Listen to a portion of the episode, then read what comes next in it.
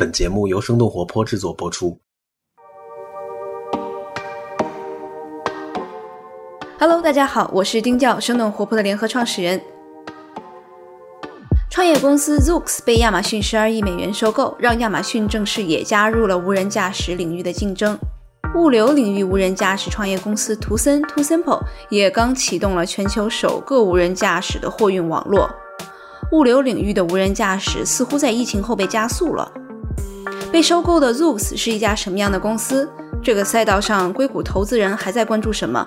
时隔一年，我又请来了我们的好朋友齐磊来一起聊一聊最近这些动向。齐磊是 Alliance Venture 全球投资主管，他们是一家由雷诺、尼桑、三菱三家车厂发起的基金，二零一八年设立，资金管理规模在十亿美元。好的，那就请收听我们今天的节目。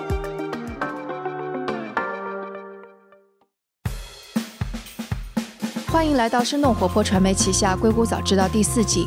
这个世界因科技创新而巨变，那就请和我们一起在最前线观察科技创新所带来的变化、影响和机遇。Hello，齐磊，欢迎又做客我们《硅谷早知道》。我们发现自动驾驶就在这一周吧，然后特别多的新闻，像是这个 Zoox 被亚马逊十二亿美元收购了，然后包括这个 Too Simple 图森，它跟这个 UPS 还有数家其他物流或者运输公司，他们一起发起的这个无人驾驶网络，就感觉好像这个在疫情之后是有一个自动驾驶领域的一个爆发。嗯，对，图森它其实就在这两天把它的这个未来的无人驾驶货运的这个网络计划将会分三个阶段来推出。其中第一阶段其实就是今年到明年会在美国的这个凤凰城和圣安东尼奥之间，就是在亚利桑那州和德克萨斯州之间提供运输服务。然后第二阶段是在二二年到二三年，它会用这个无人驾驶是从这个洛杉矶到杰克逊维尔，然后就连接东西岸，然后来提供无人驾驶的服务。然后第三阶段是二三年到二四年。然后会把整个的业务拓展到美国的四十八个州。他也提到，其实到现在为止，他基本上每周都会大概完成有五十趟这样子，二十二个小时这样的一个行程。其实到现在已经是积攒了非常多的数据了，对吧？你觉得他们这样是比计划中要快了还是慢了？它会不会是在行业内是一个比较大的一个标志性的事件？嗯，就标准的吧，正在按照它原来的计划进行。但是这个在行业里，我觉得。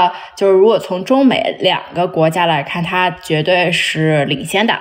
然后主要也是因为美国的这些物流公司它更成型，然后你的公路运输也是非常成型，然后路况也没有那么复杂，比起中国来讲。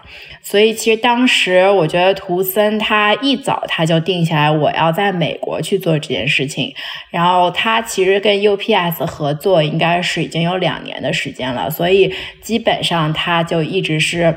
呃，跟着 UPS 在走，那 UPS 自己本身也投资了很多个跟车啊、物流啊、自动驾驶相关的公司，所以我觉得，就我不会惊讶于这件事情的发生，但是我觉得它还是一个比较好的里程碑吧。所以你也不是觉得它其实是比预想的要快，它是什么时候开始的？呃，我因为我是去年初的时候，我跟他们聊过一次，那个时候其实他们。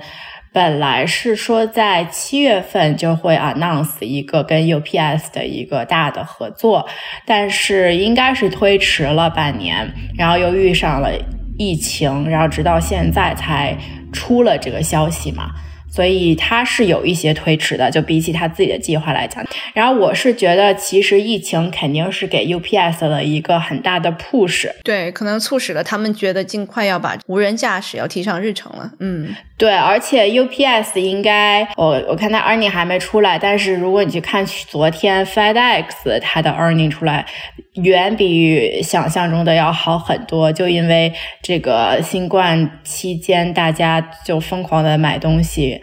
我觉得它是有钱，现在手上可以大力的去开发呃自动驾驶这种技术的，无论是 UPS 还是 FedEx 啊，都它都要 benchmark 跟亚马逊 benchmark 对吧？因为亚马逊它跟它是这种合作竞争关系，然后亚马逊它就疯狂的在做自动驾驶，包括也 announced 了跟 Zoox 的这件事情，所以我觉得它都是一个加速器和催化剂，然后让 UPS 也赶紧的。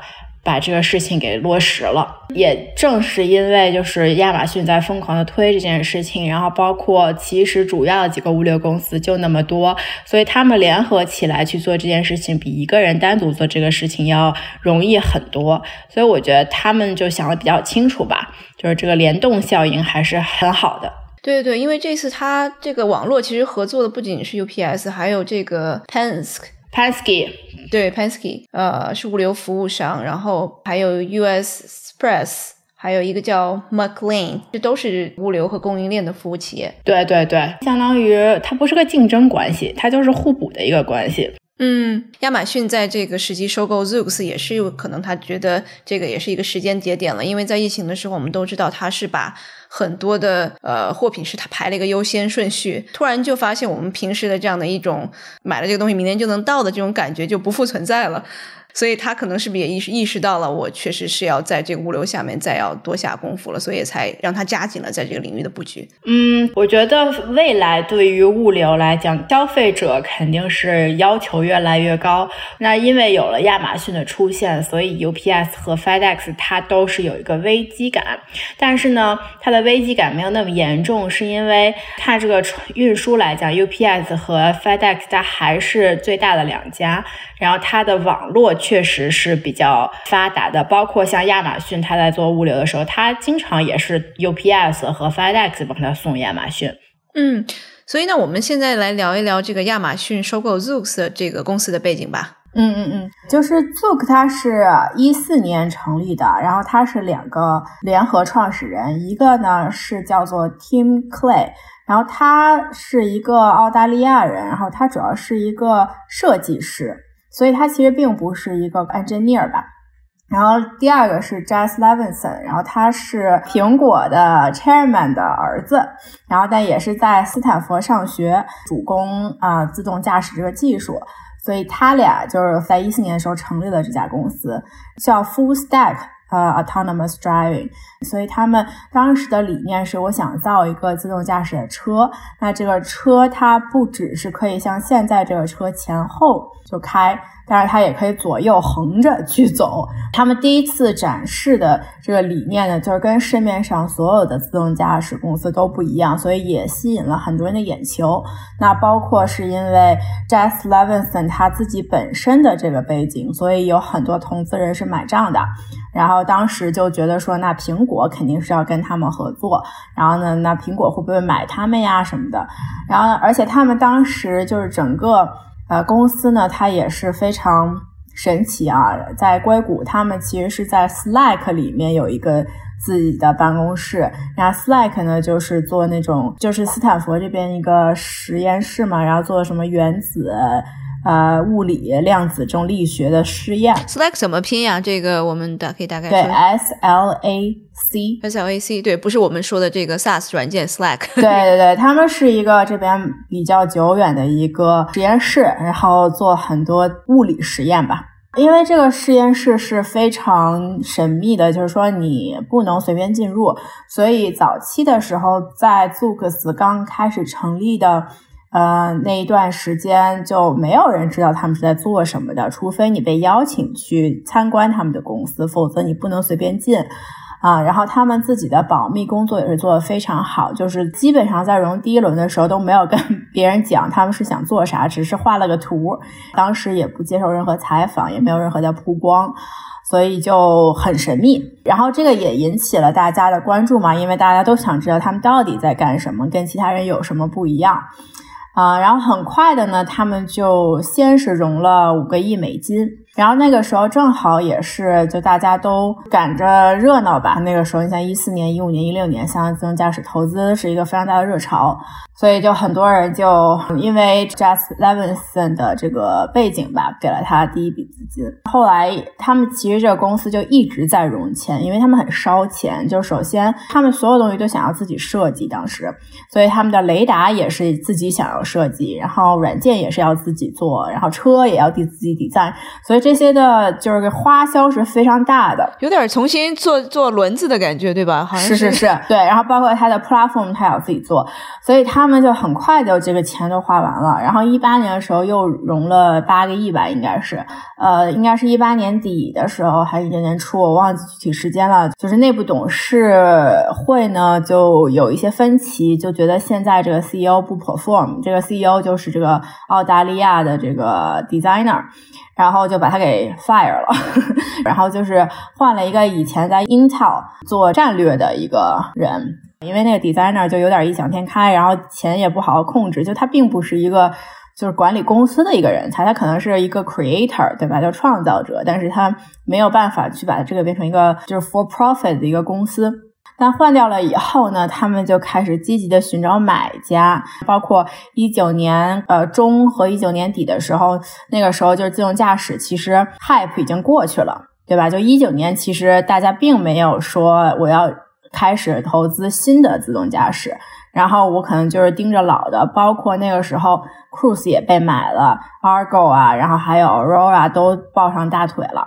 所以 Zoox 它其实是一个非常单独的一个个体，所以大家并不清楚，就是你未来走向到底是什么。就他们还是拿着融资的这个口号吧去接触所有的投资人，但其实我知道他们已经开始想要去卖掉这个公司。然后直到就找到了亚马逊，然后应该是两个月前吧，呃，亚马逊也不是谁就是说了，我们正在跟 Zoox 谈，但是它的估值也从它巅峰三十二亿的估值降到了十二亿的估值，啊，我觉得亚马逊也给足了他面子吧，就是至少给了他十二亿的估值。对，因为我看他起码是在 Crunchbase 上面说的，全部的融资金额在九点五亿。所以，对对对，投资人并没有赚到钱，没有赚到钱，就给了一个投资人退出吧。对，所以我们刚刚讲到，其实你说是他的，其实两个创始人并没有说是，呃，有特别有核心技术的。那他穆拉的团队怎么样？那他的这个技术后面其实是到达了某哪一种这个阶段呢？就是刚开始的时候呢，是因为 hype 对吧？就是他弄了一个车，然后不一样，然后在那左右可以搞。那这个时候大家就说，哦，那个这个技术好，这个是技术。但是你说它技术怎么好呢？其实你真正懂自动驾驶又有几个人呢，对吧？所以你刚开始做一个 demo，然后你不一样，所以大家觉得说你技术好。但是其实所有的人的 approach 都是一样的，因为这个。总共这个系都是从卡内卡内基梅隆出来的，就是你怎么去做自动驾驶，这大家都是一样的。然后他就很快的感觉到，就他不能做全部的事情，因为他做全部事情他什么都做不好，嗯，所以他。最后也开始说我要做就是 robotaxi 吧，就是他用了头那个日的 Toyota 的那个车，然后上面装了激光雷达和这种毫米波雷达。就是从外人的角度来看，你做的这件事情跟其他人做的有没有任何不一样？然后你也没有办法证明你这东西就是最好的，因为如果你去看数据的话，基本上就是 Waymo 遥遥领先。然后 GM 也的那个 Cruise 也不错，但 Zoox 它连车队都没有。就我是个人觉得是，当你没有车队的时候，你很难证明你这个东西是 work 的。就你至少要有一百辆车，你才能达到一个平衡点，说好我收集的这些信息是可以足够让我去 run 我的 simulation，然后可以足够让我去啊试错，就是找到不同的 corner case。但是你没有这些东西，我看 Zoox，我我不知道它就是说具体的它的车队有多少，但是我。觉得肯定是不超过十辆、二十辆的这种的，因为都在这边很很少见到他的车。对对对，我没有见过，在路上看过他们的车。因为就无论怎么样，嗯，当时就是呃，投自动驾驶回报最高的那一波是 Cruise 的这波人嘛，他们是一二年投的。Cruise 它的估值也是二十个 million，对吧？就刚开始起步的是二十二十五，我记得是给他钱的，好像很多都是战略投资人，有 IDG，IDG 给了他钱，Team Draper 给了他钱，但 Team Draper 是因为他很早的时候就投了，一六年就投了啊，然后腾讯投了他一六年的时候。对，一八年真正投的就是 IDG 进来的，但是就是基本上你看他投的这些呢，都是呃早期没有抓住其他的自动驾驶的那些投资人，他认为我必须得抓一个。那那我投谁呢？我就投他吧，因为只有他可以投。对，但是他们挺奇怪的，因为全部人都抱大的车厂的大腿了，对吧？那他们其实是没有的。他的整个战略从一开始他想的太天真，因为从一四年观察到现在二零二零年六年的时间，那我觉得已经验证了一个事实，就是说你作为一个自动驾驶的 startup，你是没有办法不靠车厂去 survive 的。那这个是所有人都学到的一个过程，就包括之前。呃，卖给苹果的那个 Drive 点 AI，对对对对，他们也是一开始说我就要自己做，对吧？然后我买别人车，我自己做。但是就是他们这些没有做过车的人，然后尤其是软件出身的人，他们最大的一个致命点就是他并不知道怎么造这个车。大家都看这个 Elon Musk 可以，然后想着我应该也能行。但是 Elon Musk 用了十年，到现在他那车做的也不是特别好。然后另外呢，就是他们并不了解，就是你不能随便买一辆车。车，然后你去进行改装，那这个对于你研发是一个非常大的一个坎儿。如果你不能够短时间之内去学习，说我怎么控制一辆车，那你研就没有意义了。研发就你没有办法往前推动。对，我记得当时咱们俩其实去试驾过一个，也是百度系出来的一个创业公司，然后他们也全都是选的是一款车，对吧？然后就是那款车其实是特别适合大家来开发的。对 对对，但是那款车呢，他们当时买的时候也是从第三方买，第三方是人家已经把整个平台，然后已经全部都搞好了，那你就是从人家手里。买人家挣到了钱，对吧？就是改装费七十五万 人民美金。Zoox 他当时想的非常天真，他就觉得说，哎，我这技术太好了，我跟车厂去谈，车厂要偷我的技术怎么办呀？然后我就什么都不能告诉他们。但从车厂的角度来讲，如果你不是很开放，你不跟我讲说你这东西怎么做的，我怎么可能就是跟你合作呢？对吧？就是这是个双方的东西。那就是呃，我觉得就是没有跟车厂打过交道的人就。会比较天真，比较想当然，就是说，哎，你看我这就是好吧，我好你就得用我，但不是这样子，车厂它不吃这一套，所以就看吧，就是比如说像 Argo 啊，比如像 Aurora，人家就是都是很开放的，就是我在跟你的 engineer。交流对吧？我在跟你的 CEO、Executive 交流的时候，我真的是非常开放的告诉你我这是怎么做到的，我的 Roadmap 是什么。因为很多东西，即使你说啊这个 Roadmap，你就去给大家看，别人也偷不了的，因为它都是软性的好多东西。然后包括我当时在另一家中国背景的公司，就是投资。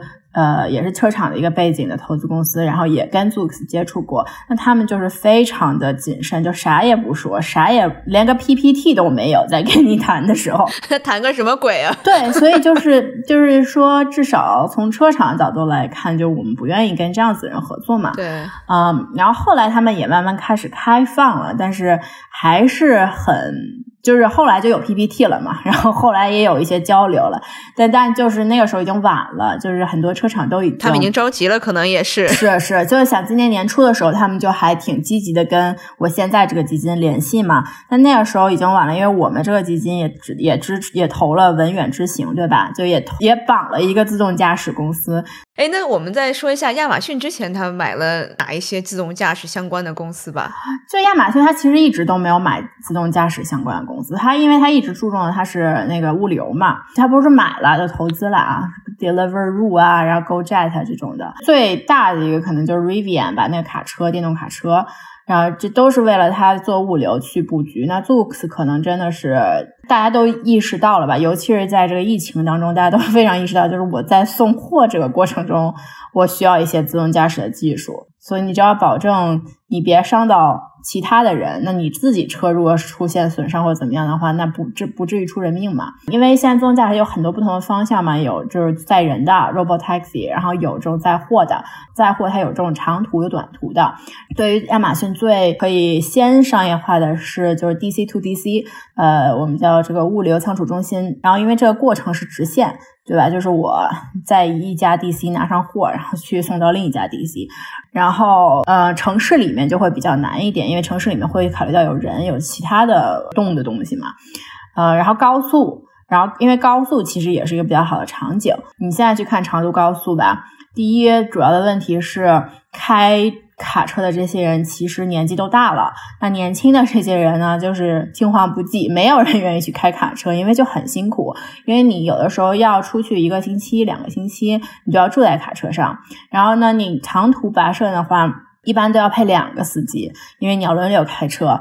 然后就是整个就环境也不是特别好，然后也很危险。如果说有自动驾驶的话，那呃，就是你其实是可以配一个司机，而不是配两个司机。然后，然后司机其实在开的时候，他也可以不用那么精神集中，他可以稍微休息一下，因为你这个卡车司机是挺贵的。呃，就是说未来的世界是物流会越来越发达，越来越多，但是你的。Driver 会越来越少，司机会越来越少，所以这没有办法，必须得解决。所以亚马逊还是处于一个可能从未来的物流角度来考虑的，并不是说我要马上开始，我可能会跟这个像是 Uber 或者是这个 Tesla 未来的自动驾驶来竞争。但是这个最近大家这个梗是说，这个 Elon Musk 不是直接看到这个新闻之后，然后上面写的这个 Bezos 是一个 copycat，还放了一个这个小猫的这样的一个这个 emoji，对吧？但其实就没有跟他在一个地方竞争，他只是想要这个 挑挑衅一下，他炒作，对他，因为他之前吧，就是嗯，去年。中去年三月份吧，是 Tesla 告了 Zoox，对，有四个员工是从这个 Tesla 走的，去到 Rooks，对吧？对对对，所以 Amazon 这个时候去收购它呢，很显然就是他不 care，他不在乎。嗯，我知道，可能另外还有梗是贝佐斯他有一个自己的做这个航天方面的公司叫 Blue Origin 嘛，对吧？所以其实在这块也是跟这个伊朗在竞争的，所以可能他们之间一直是有这样的一个关系在里面。啊，那从去年到今年刚好一年了嘛，然后有没有什么这个领域变化特别大的这个事情可以我们分享一下？我觉得它是个阶段性的东西，就是今年初的时候，所有人都对自动驾驶非常没有信心，就是觉得说完蛋了，自动驾驶要出不来了。呃，之前说的自动驾驶的计划确实都推迟了。就是原来说二零二二年，现在基本上二零二五能出来就不错了。然后，所以其实有那么几个月的时间，就是完全市场是没有反应的，嗯，就很安静，很安静。这个时候就来了疫情，刚开始几个月大家都比较慌张嘛，就疫情，但后来大家。就是迅速的发现自动驾驶还是非常靠谱的，因为有疫情，大家不敢出门，然后包括就是这种公共交通，对吧？可以做到自动驾驶，这样你可以保护这个司机。那那个时候就是大家意识到说，哦，那这还是有很大的机会。然后后来呢，再观察了几个月，就是在美国，然后包括全世界，发现这个疫情越来越严重了。然后这个 lockdown 没完没了，大家就无法出门。就是一两个月前，就突然这个市场的热情又回来了。就是包括我们自己的 portfolio 公司吧，文远之行，之前他们一直在融资嘛，然后融资，但是市场是比较冷，然后包括遇到疫情，那最近就是投资人非常多，就是 非常踊跃啊。然后大家都觉得说，那自动驾驶它确实是未来。那所以其实上一期其实你跟徐导也聊到了，大家都有不同的这样的一个策略。你比如说是像这个特斯拉呢，我就先把它扔进去，我们先试着。然后看看这个到时候有问题我们再改，然后可能相对于像是 Waymo，我们可能在这个街上已经看他在硅谷已经做了这个 run 了快十年了吧，然后还还是没有任何的这个实质性的这个 product 出来。所以说这一年来说有没有说看到这几家公司，然后有什么新的这样的动静呢？有，今年和去年相比，最大的不一样是头部企业已经开始做他们的 robotaxi fleet 了，就已经开始放在市场上了。那美国的话，呃，像 Waymo，你如果去 Arizona 的话，你是可以就是点它的那个 APP，然后你可以就是叫它的车了。就是这是一个很明显的不一样。就以前是他们只限于自己的员工，然后但是现在是可以对公众去去做这件事情，然后那像包括像文远之行在中国也是一样，他们现在有一百辆车在广州运营，所以这个我觉得是跟去年的非常大的一个不一样，就是你你上 scale 了，然后你包括开始去吸收外部的一些意见和就是大家的经历怎么去看待，就是 robot taxi 它是一个公众，我敢不敢用它这个服务？然后我用完了以后，我觉得是怎么样？就它有一些反馈了，可以收集到这些反馈。那这个其实是一个很大的 milestone。嗯嗯嗯。那在国内，其实现在走的最快的应该算是文远之行了吧？然后其他的还有没有什么一些这个竞争的对手？呃，就是有文远、有小马、有滴滴，因为滴滴刚拿了软银的钱，他们是团队 ready，但是他们东西没 ready。对他们应该是年后吧才拿了软银的钱，好像是这样子的。嗯，但是目前我的理解是，他们除了车啦，其他都是他们想自己做。他们可能不会去做雷达，因为雷达这种中国有几个公司已经蛮好的，他们不会去设计。嗯，对，主要是软件，他们打算自己做 full stack。然后之前比较火的 Momenta，最近我其实没有太听过他们，因为他们的入手点其实不是全自动驾驶，他们入手点是。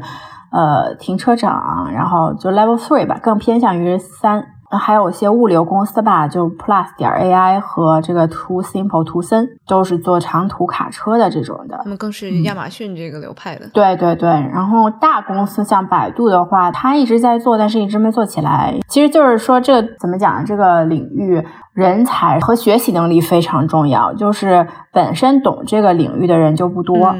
然后，但是这些人呢，他能不能去教新的后辈出来，然后去做，也是很重要的。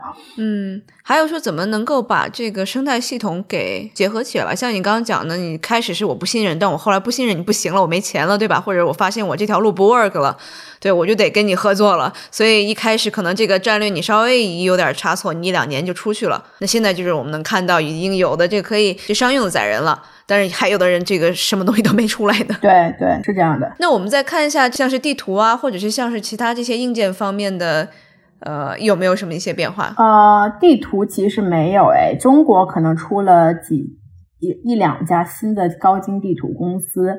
但是美国是没有的，美国基本上就是一家，因为高精地图它要附着在自动驾驶商业化的商业模式上面，所以如果商业化 没有起来的话，那你高精地图没有办法 scale，你没有办法 scale，你就只能是赚一些小钱，你就没有办法赚大钱。但你还是得等嘛，对吧？对对，所以说有没有机会有，但这个时间点就是说大家可能会喜欢投更早期一点的公司，因为它估值比较低，但是到中间这个阶段。就谁也不愿意投了，是因为大家可能都不知道，你知道吧？啥时候才能够 scale up？那其他的还有什么？你们在看一些什么样的领域的？觉得还是哪一些是有机会的？嗯，我觉得自动驾驶现在就是作为投资的角度来讲，自动驾驶，我觉得这个赛道已经投的差不多了。嗯，然后还有其他的，那雷达就是都不用说了，对吧？就是激光雷达就一直是大家在一直在做，那毫米波雷达也是。嗯，有几家公司吧，像 Meta Wave 呀，然后中国可能有很多家公司，激光雷达在竞争这个领域，因为之前起来了很大的一波，但是这就是硬件对于投资人来讲，它就不是很友好，除非你是。特别懂这个硬件，你能够理解说，在它从零到一一的过程中，它有哪些 milestone，然后你可以去量化它，否则的话，你投就很很难嘛，就跟投芯片是一样的，除非你你你有 sample，我可以 test，我可以看你的 performance，否则我不知道你能不能做出来。其他的可能最近自动驾驶真的就没有什么特别。让我觉得激动的 这个这个 是转看别的领域的这个跟这个汽车相关的，所以这个超哥是等于已经结束战斗了是吧？在投资布局领域，呃，就是芯片可能还能有一波，因为自动驾驶最终你你是还是要把芯片化嘛，你不可能用一大盒子把所有东西都装起来。那我们再展望一下吧，我觉得。那这个自动驾驶其实刚说了 说了半天，所有的生态都在等着这些数据什么时候能够变得更加丰富，然后什么时候我们能够把它这个 commercialize，对吧？可能还得五年，是这个意思。然后在此之之上的，不管是地图啊，不管是这个什么硬件啊，全都在等着这一天，他们才能够爆发。对，就是现在并不是一个爆发的点，我觉得，但是它现在是一个铺路的点，就是说你能不能在，就是现在能找到一条路，让你可以开始就尝试做商业化。就我所我我就举个例子，就比如说我就是放一辆车自动驾驶在北京，那不现实，对吧？因为太复杂，人太多。然后，但是我放一个车可能在三一个三线的城市，做一个固定的路线。然后人比较少，车速比较慢，那这个可能是现在就可以做了的。所以说，我觉得我的建议就是说，你能做啥，你先开始做。然后你这样，你才能够证明说你能做这件事儿。那那 Waymo 它也是一样，对吧？就我不能在加州做这件事儿，因为加州人太多。但是我去大沙漠里，Arizona 人很少，又不堵车，然后我就在大马路上开。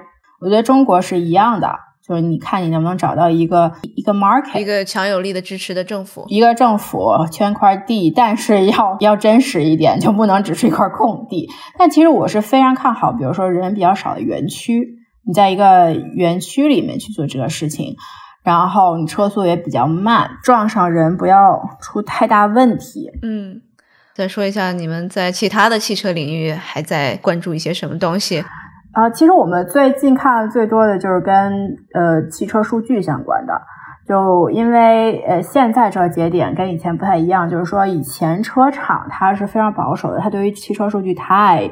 就是太敏感了，就是我这数据必须得是我的，你们谁也不能用，嗯，因为要保护隐私，但是也是，就是大家就是竞争关系吧，就是我的数据不能给你，你的数据不能给我。但是呢，最近就是大家都放松了，是因为主要是汽车销量，尤其是新车销量，它也在变，对吧？它每年都在往下增，并且这个趋势肯定是永久性的，就你很难说我突然一下子我汽车增量又开始。增了，那因为人口大国红利已经结束了，对吧？那所以大家就想说，那我怎么办？还怎么挣钱？那汽车数据的这个，呃，用数据去赚钱是一个比较好的出路。就比如说，我们投了一家叫 Autonomous 的公司，然后他们是做 data，就是 marketplace，就相当于说他从车厂拿数据，然后帮你做 sanitize，就帮你做这种，嗯，叫什么隐隐隐调，就是隐私，对吧？然后。然后把这一坨数据 再卖给需要的第三方或者其他车厂，但是你就是你不知道这些数据是谁，但是它是可以应用的一个 pattern，所以这个其实现在是特火，因为呃，因为所有的车厂他们都跟这个公司合作，Autonomo，因为就他们都需要。互相的去卖数据，然后就是说，在我交换数据的这过程中，我需要做很多的呃网络安全，对于我们来很重要，所以我们就投了 Upstream，这也是一家以色列公司，然后它专门嗯是帮助车跟云之间的做这个 cyber security 的，然后但是车跟云之间这个东西车厂不会做，根本没做过以前。然后另一个我觉得最大的 trend 其实是叫汽车零售。就是说，你未来你怎么卖车？因为现在卖车的方式，无论中美都是一样的，就是我有一个四 S 店，对吧？就是我车厂，我把车卖给四 S 销售公司，销售公司把车分配给不同的四 S 店，卖给他们。啊，然后他们再去把车卖给终端用户。但是现在大家其实慢慢在改变消费习惯。那以前可能，尤其是车厂还有这种 4S 店 dealership，他们都很抗拒 e-commerce，是因为说，哎，你看我这卖车卖挺好的，然后车这个东西不是冲动消费，他们一定是谨慎谨慎消费，所以他一定要看到这个车，摸到这个车，来这儿询价，然后要有一个互动，然后跟人跟人之间互动，所以他们一定要来我这个 4S 店里面去做这件事儿，所以他们。一直都很慢，在做这种我们叫做 digital transformation 的这个过程中。但是呢，因为最近这个肺炎，然后这个是让大家就是突然就意识到说，原来就是年轻人他们已经习惯上网买车这件事情了，就是他们不抗拒，他们并不是说我一定要看好这个车，你车你就我看好这辆车，你把车。运给我，我试一试，我觉得挺好的，我就买了。这个也，对对对，就这个是一个新的嗯 customer experience。因为那你怎么结合我的网络网上的互动，跟我 offline 的互动，包括我网上和电话的互动，这是两个是不同的东西。你怎么可以 think 他们？这个 dealer 以前是完全没有的，就是根本就没有想过怎么去做这件事儿。然后包括现在。呃，更多情况下，那我个人是非常看好，就是所有的销售我都很看好。就是说，你未来不只是硬销售，而是有点像这种 advisor consultancy 的一种销售。其实这个东西中国是做的最好的，对吧？就是就是它是一个帮你去讲知识点，就是直播导购，然后就是告诉你说。呃，就要告诉你说这东西为什么好，它为就是如果说我想选一个车的话，我要给你 consult，对吧？就是你有啥需求，我告我我告诉你哪些 brand 比较好。因为以前呢，你没有这个东西，以前都是说你你只能销售你自己本店的车，对吧？你只能销售你自己本店的品牌。但是未来非常有可能的就是说，比如说我也给打给 Shift 打电话，因为它是一个全平台，就它是销售所有的车。那我就说我有这样的需求，我最近在看这这这这几个车，那你给我讲一讲这车就适不适合我，我应该买哪一辆车？就这个过程是一个全新的体验。然后我还是蛮看好这一个的，是在这种可能这个支付的条款上面也会有一些这个创新，所以他们年轻人并不会觉得这个是一个很大的一个决策。对，因为就首先，呃，美国百分之七十的人都是 refinance 贷款，就是不可能全款买车。对，然后那中国这个趋势肯定是未来是趋势，就是无论怎么样它都会涨到百分之七十。那现在可能是百分之二三十，然后但它一定是个飞速的增长，因为。年轻人他就是没有这么大一个头去框砸到这么一个大的上面，所以就是说，在这个 FinTech 领域，就是有很多很多可以搞的，就是创新的点吧。所以这个算是一个 FinTech 创业项目，这个并不是一个汽车的 创业项目。它是一个呃，对，所以其实我我更多的去关注整个就是跟车相关的吧，就是我我觉得说你跟汽车本身你怎么造这个车就很难说了，对吧？就是这个事情太难了，但是你怎怎么去服务于想买车的这些人，或者想乘坐车的这些人？那这个是一个，嗯，更容易有创新的地方。对，因为造车这个你们就擅长了。是，对，就找不擅长的呗。嗯，好了，我觉得我们今天也聊了挺多的。那谢谢今天做客我们的《硅谷早知道》。好，谢谢。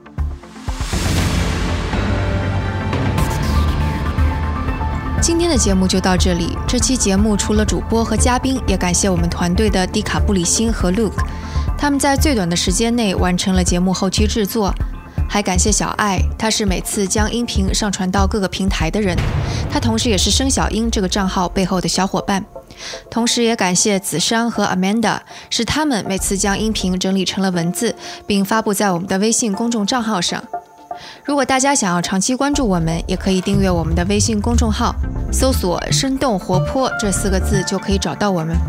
也请您支持我们，例如在您所喜爱的音频平台上点赞打分，或者通过打赏的方式支持我们。